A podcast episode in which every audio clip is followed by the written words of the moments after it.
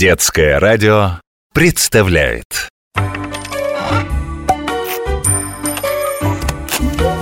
Необыкновенные истории обычных вещей. Ну вот почему меня мама все время просит гладить полотенце? Более скучного занятия и не придумаешь. И утюг этот дурацкий, тяжелый, горячий, уныло все это как-то.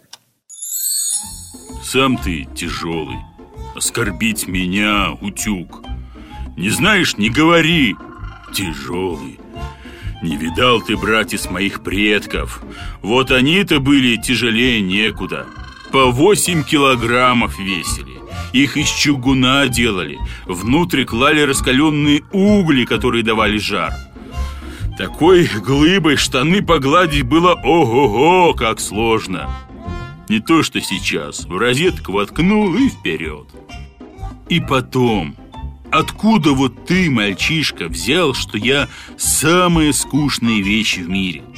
А знаешь ли ты, что благодаря мне придумали целый вид спорта, который теперь даже в олимпийскую программу включен? Керлинг называется. Когда-то, почти 150 лет назад, в Швеции женщины придумали себе развлечение. Жизнь у них была тяжелая и тягомотная. Хозяйство вели, еду готовили, что подшить, одежду гладить. А в Швеции зимы длинные, длиннее, чем в России. Снега много, вот и решили местные домохозяйки придумать себе игру, в которую можно было бы играть хозяйственной утварью. Выбрали утюг. Для того, чтобы играть, его нужно было нагреть. На льду замерзших озер рисовали круг. Потом женщины делились на команды и выигрывали те, кто точнее всех запустит утюг по льду в центр круга.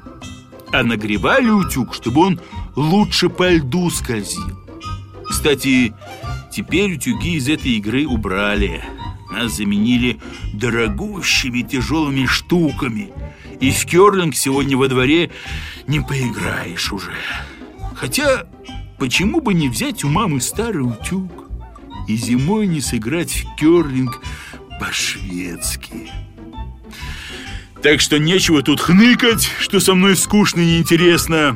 Знать надо, как со мной обращаться. И с уважением большим относиться. Глядишь, тогда и полотенце скорее погладишь.